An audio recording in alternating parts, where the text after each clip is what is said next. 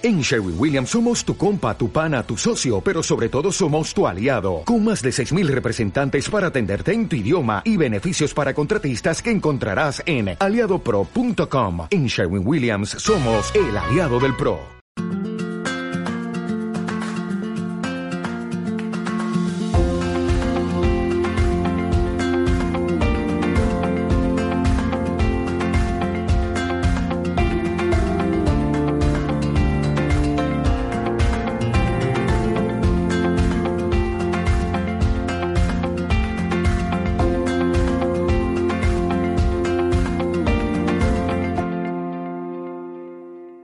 Saludamos a la audiencia también en YouTube, en Facebook. Hablamos de una nueva virtud, anunciamos sus virtudes juntos. Hoy anunciamos esta virtud maravillosa, maestro de oración. Jesús es maestro de oración.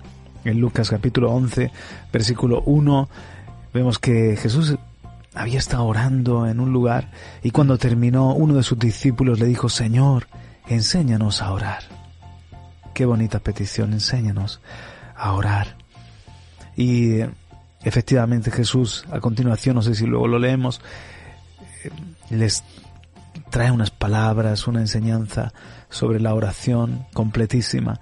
Pero lo más importante es que Él era maestro de oración, Él inspiraba, Él daba ejemplo en cuanto a la búsqueda de Dios. Y por lo tanto puedes compartirnos el testimonio de cómo Él te ha enseñado a orar, de cómo has crecido en tu vida de oración, cómo has descubierto en tu propia experiencia que Jesús es el amigo de Dios, el Hijo en todo perfecto. El Padre dijo, en Él tengo contentamiento. Él, él es mi dicha, Él es mi gozo. Y Él supo como la mayor prioridad cuidar su vida de oración, su comunión con el Padre. Mm. Tanto es así que los discípulos le dijeron, Lucas 11.1, Señor, enséñanos a orar. Queremos tener esa clase de vida de, comunión con Dios como la que tú tienes. Una buena noticia de que Jesucristo no está muerto. Este de Jesús del que hablamos no es un personaje de la historia que dice, uy, qué buena gente fue, qué buena persona. Nada, ahí ha quedado un Gandhi, un Martin Luther King, ahí ha quedado, no sé, un Confucio, cuánta sabiduría, ha quedado, han quedado sus, sus citas, sus dichos, sus hechos, un Napoleón, Jesús está vivo. Él, él es actualidad, no solo historia. Él ha resucitado. Y Él está presente a través de su Espíritu Santo, para que cada uno de nosotros tengamos una relación personal con Él y cada una de estas virtudes las podamos experimentar, se hagan también carne en nuestra propia historia. De manera que hablamos de, de lo que tocamos, de lo que vemos, de lo que palpamos, de, de un Jesús que, es hoy, es para hoy para mañana también, para este siglo XXI, para cada generación. Y sobre esto hay mucho que decir, por supuesto. Hay ladrones de tiempo, hay cosas que compiten con, con la devoción y vivimos en la era de, de, la distracción, de, que hay tantos distractores. Por eso el Señor constantemente nos llama, nos llama, nos, nos ayuda, nos atrae hacia sí con cuerdas de amor, nos inquieta. Lo hace el Espíritu Santo y lo hace a través de su palabra y eh, el Señor quiere que cada uno de nosotros seamos buenos discípulos, aprendices de Él en la oración, alguien que un discípulo, un aprendiz, alguien que está creciendo en su vida de oración. La monotonía, la rutina mata la relación. Exacto. Y el otro día estábamos viendo una peli muy, muy graciosa, como una eh, comedia romántica, y de una chica que descubre a, al, al, al, perfecto para ella, ¿no? Al muchacho que era perfecto para ella. Pero ella era una muchacha así como depresiva, tenía miedo al mañana. Y como la primera cita había sido tan buena, ella entonces quiere repetir a través de una máquina del tiempo, quiere repetir todos los días la primera cita, la primera cita. Pero llega un momento que esa repetición, ya sabía lo que le iba a decir, lo que iba a decir, era como, eh, no pasaban de ahí, era, se convirtió en un, en un rezo, se convirtió en algo, eh, siempre lo mismo, siempre lo mismo, y llegó un momento que, que, que empezó a aborrecer, al chico, ¿no? Diciendo, pero para él no, para él era siempre la primera vez, porque era ella la que retrocedía en el tiempo, muy, muy simpático. Y el reto era dar el salto al segundo día y, y, a la aventura de la vida. Entonces la aventura de Jesús, de seguir a Jesús es eso, es, es una relación, es un cada día. Y, y dejar esa religiosidad que a veces nos da un poquito de seguridad cuando tienes una, un esquema y para todo tienes un, control, tienes una repetición, eso al hombre le da una especie de seguridad. Y la vida en el espíritu es todo lo contrario. Dice que los que son del espíritu son como el viento, que no sabes de dónde sopla, de dónde viene ni a dónde va. Mm. Son guiados por Dios, son, son llevados por Dios y, y, hay que dejarse llevar por, en el espíritu por Dios y, descubrir que el Señor es una persona, es una, persona que incluso gobierna nuestros tiempos de oración. Él mismo eh, un día te puede decir, empieza leyendo, otro día lee después, eh, otro día... un día empieza alabando, otro día empiezas de otra manera, ¿no? o vamos, a, vamos a pasear este día, en vez de orar en tu cuarto, otro día es en el cuarto. Y vemos su ejemplo, la verdad es que los evangelios nos dejan fotografías y Jesús fue poderoso, fue como, digo yo, como un iceberg, como un iceberg, más lo que no se mm. ve que lo que se ve. La vida pública estaba sustentada por lo secreto, por la intimidad. Mm. Y no puede ser al revés, más lo que se ve mm. y profundidad de charco. nada, nada de intimidad, nada de secreto. Entonces se hunde, antes o después se va a hundir tu vida espiritual. Si Jesús necesitaba tiempo con el Padre para ubicarse, ¿cómo no, no voy a necesitarlo yo? Lo necesito. Sí, en cuanto a esto me, he acordado de esa anécdota del discípulo que mm, se negó a, seguir orando, ¿no? Y discutía con el maestro y le dice, es que eh, estas disciplinas espirituales de obra, lee la Biblia, mm, parece un evangelio de obras. O sea, yo, yo creo que que Dios ya me conoce muy bien y, pienso constantemente con Él o llevo mis pensamientos a Él y, creo que, Dios está por encima de, eso, de tener que hacer un esfuerzo en buscarle y todo eso, maestro. Yo creo que hay algo más y quería el discípulo inventar la rueda, ¿no? Entonces el maestro no sabía cómo y explicarle ya entonces los dos era muy importante para su nutrición, para su mantenimiento, un huertecito, un huertecito, y, de ahí sacaban sus patatas, sus zanahorias, sus lechugas, su, su huertecito. Entonces el maestro le, dijo al discípulo que tenía que hacer X trabajos y el discípulo se confió que él, él estaba cuidando el huertecito. Pero el maestro tampoco cuidó el huertecito. Y un día no había nada para llevar a la mesa y, y, el, y el discípulo dice, pero ¿qué está pasando? Y, y el maestro lo lleva, lo acompaña al porche y le muestra el, el huerto, está, había crecido malas hierbas, maleza, estaba en, en, un aspecto muy triste y, dice el discípulo, maestro, que nosotros estamos viviendo de una forma muy, muy austera y, y, y tenemos que cuidar el huerto. No, Dios es tan grande y tan poderoso que Él se va a encargar de que tengamos patatas, de que tengamos zanahorias, de que tengamos lechuga y todo lo que necesitamos. No, no funciona así, maestro.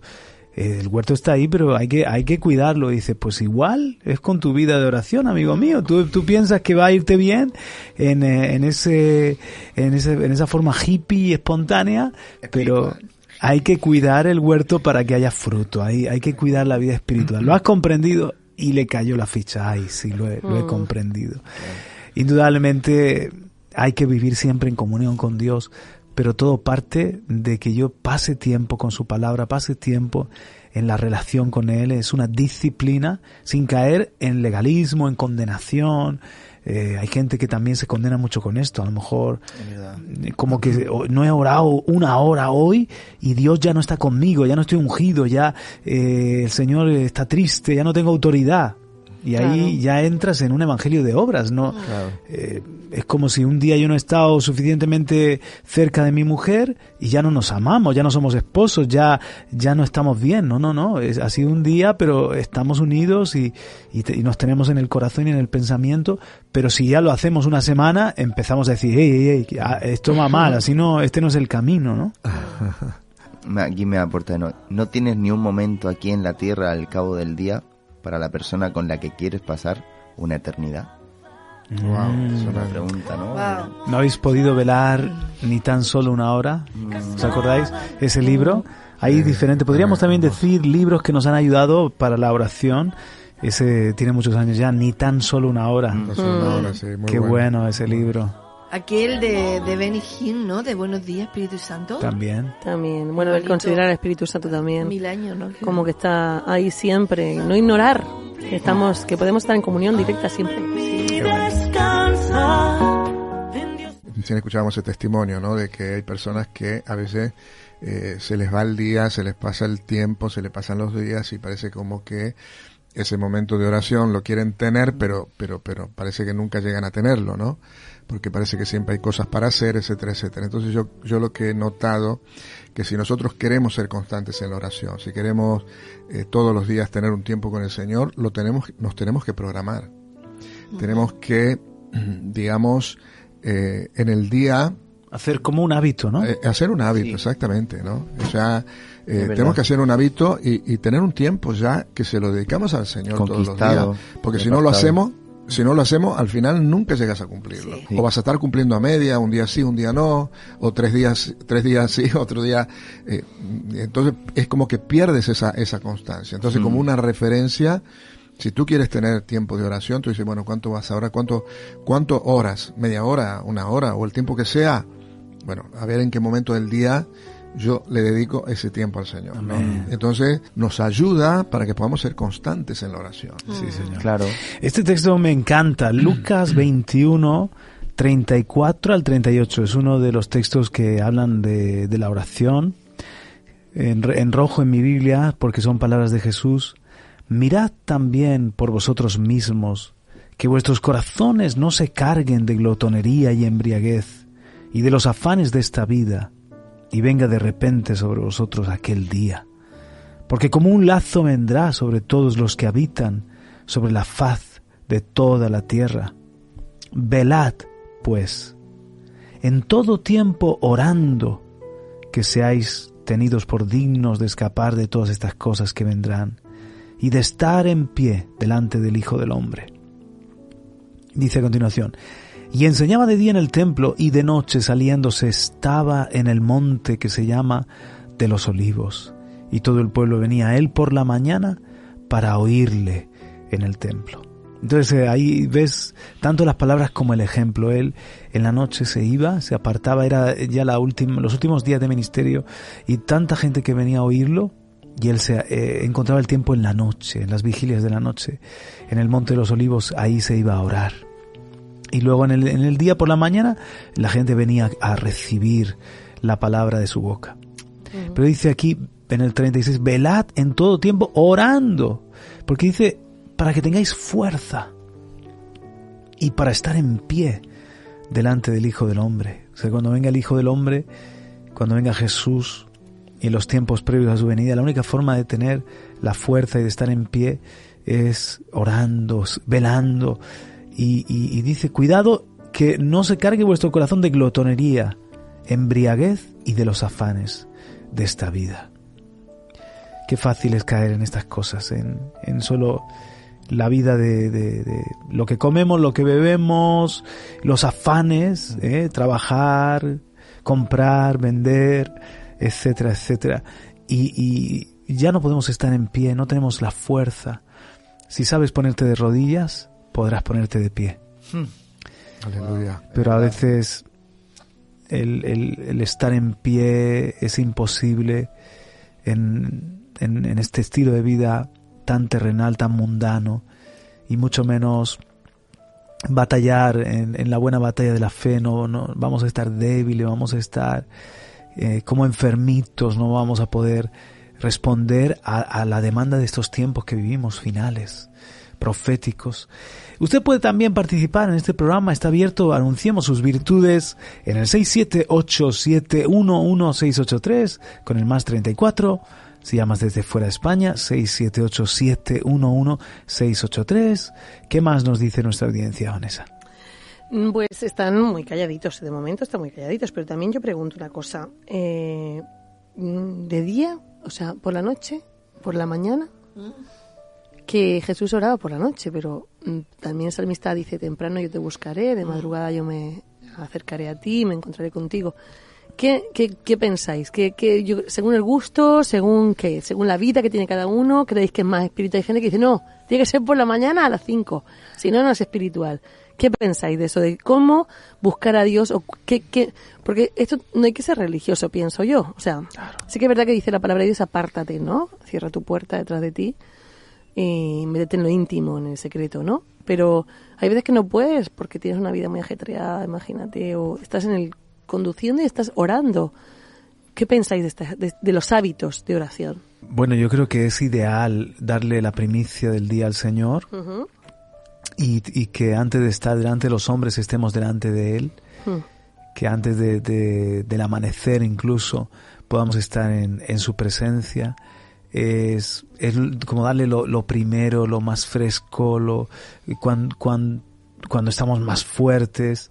Y, es una buena forma de, de, de, empezar la jornada. Es lo que a mí, me, a mí es lo que más me gusta hacer, ¿no? Pero eh, el tema, si, si por alguna razón hay personas que dicen, mira, yo por mi trabajo madrugo tanto que oro en el de camino mientras me voy vistiendo, pero para tener mi tiempo de calidad es que yo lo hago, mi tiempo de calidad es luego después de comer o en la noche me, me, aparto.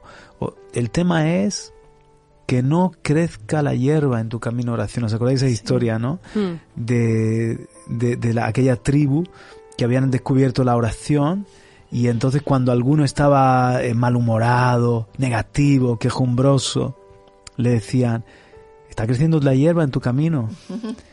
¿Por qué? Porque al vivir en la selva, cada uno ya ah, eh, tenía su ruta y cuando vas a, iban a su rinconcito y cuando vas a menudo, eh, eh, de tanto andar por ahí, no crece la hierba. no crece la hierba. Pero cuando crece la hierba, es porque has, has, has, abandonado tu rinconcito de oración. Entonces decía un autor, está creciendo la hierba, se nota que está creciendo la hierba en tu camino de oración.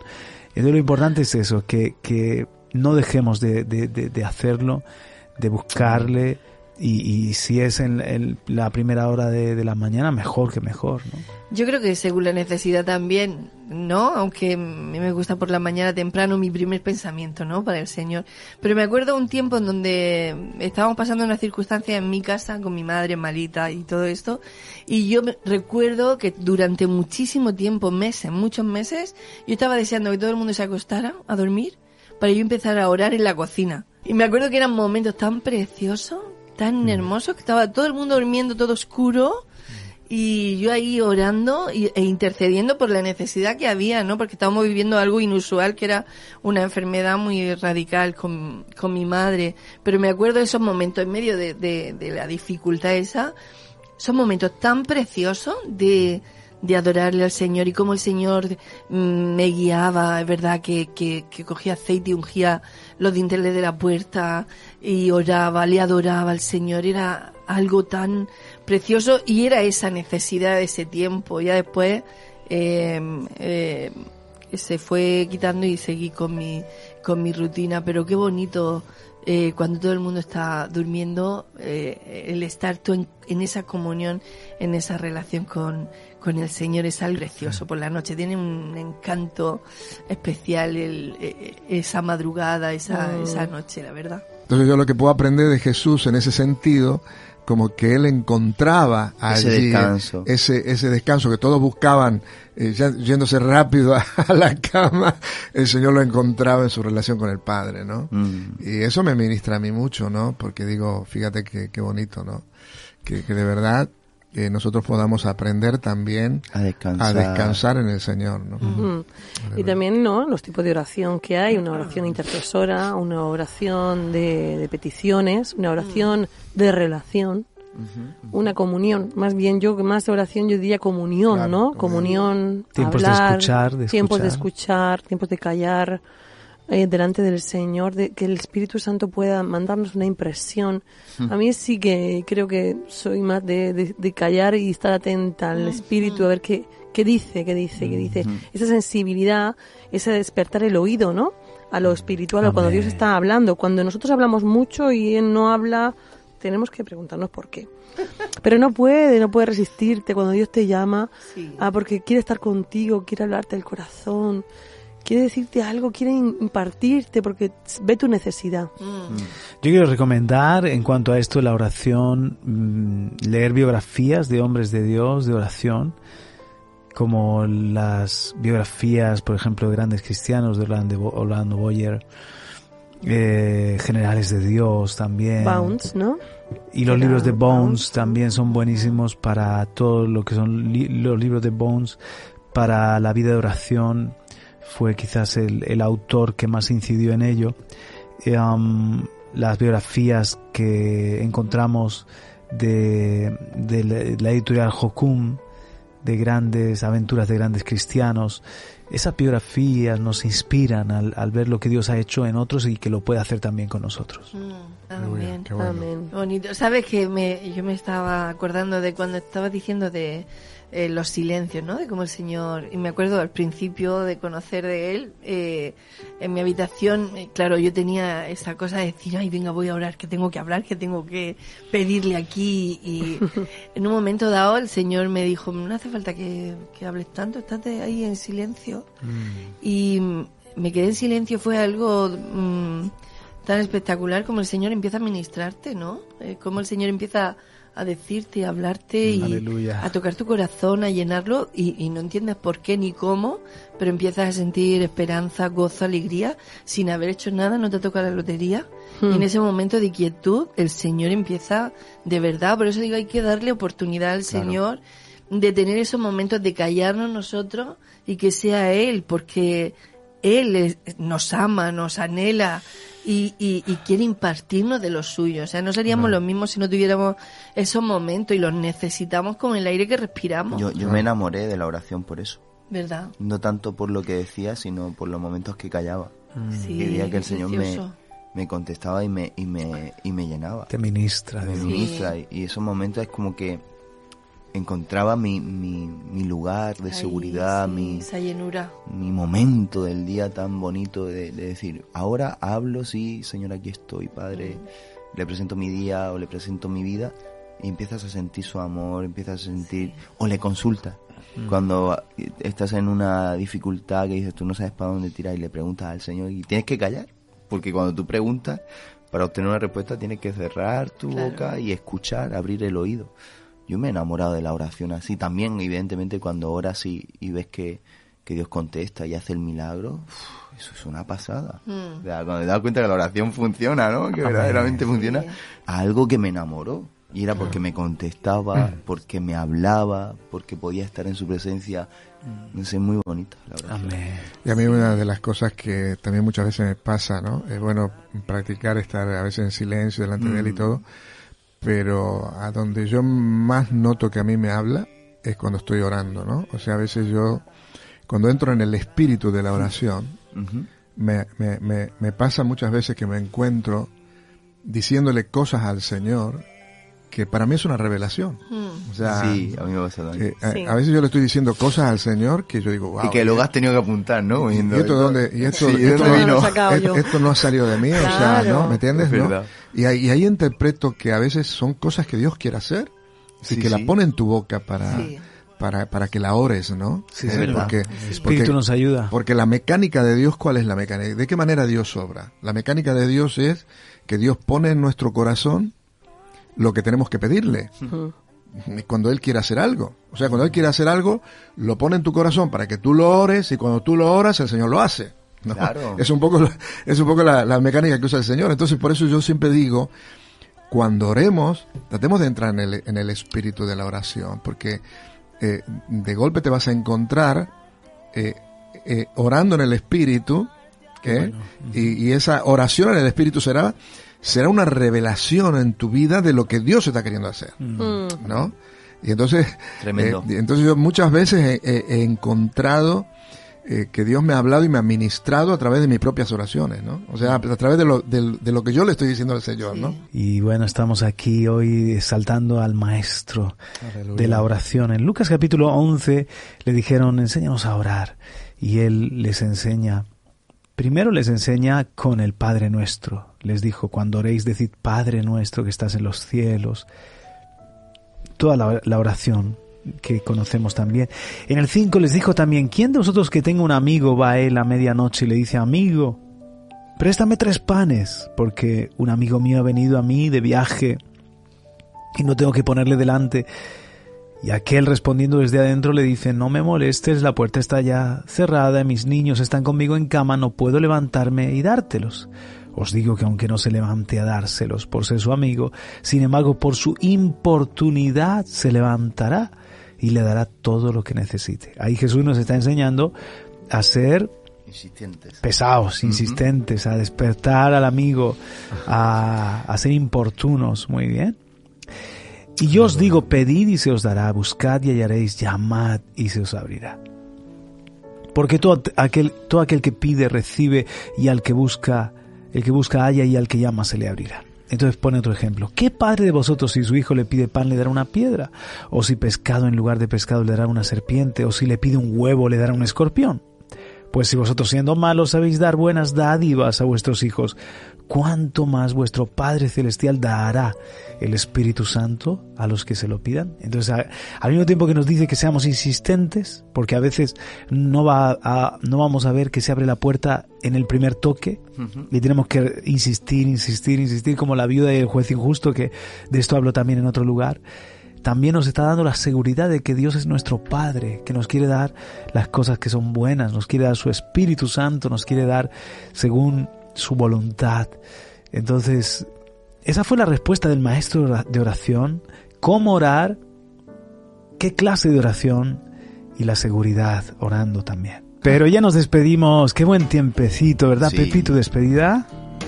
Eh, sí, voy a despedir con una frase, con una canción que ah, dice, no hay lugar más alto que estar a los pies del Señor. Y con eso me quiero despedir y ha sido un disfrute de estar con vosotros y con toda la audiencia y nos volvemos a encontrar pronto si Dios quiere. ¿Y tu despedida, Pastor Ernesto? Bueno, eh, la verdad que muy contento de ese tiempo que hemos pasado. Y bueno, yo te invito a que dejes de rezar y comiences a orar, ¿no? que con tu oración eh, puedas eh, realmente tocar al Señor y que puedas tener ese, ese encuentro con Él. Nada más, que Dios te bendiga. Ha sido un placer poder estar en esta mañana con todos vosotros compañeros y también con la audiencia al otro lado. Y Vanessa, ¿cómo se despide? Pues me despido diciendo que no se pierdan la palabra de mediodía que tiene que ver con la revelación de la paternidad de Dios 8, las entrañas inflamadas del Padre de Hermanos de nuestro pastor Juan Radamés Fernández. Al igual que a las tres y media también estará la predicación tuya mismamente, los principios del principio. Ah, no sé. Los principios del principio. Muy bien. Despedimos también a nuestra audiencia de YouTube y de Facebook. dos citas antes de que cortemos, dos citas en cuanto a, la oración que me encantan. Esta es de Sidlow Baxter. Los hombres pueden despreciar nuestros llamamientos, rechazar nuestros mensajes, oponerse a nuestros argumentos y despreciarnos, pero nada pueden hacer contra nuestras oraciones. Vaya. Mm. Eso es verdad. Y esta es de un archiconocido misionero, Hudson Taylor.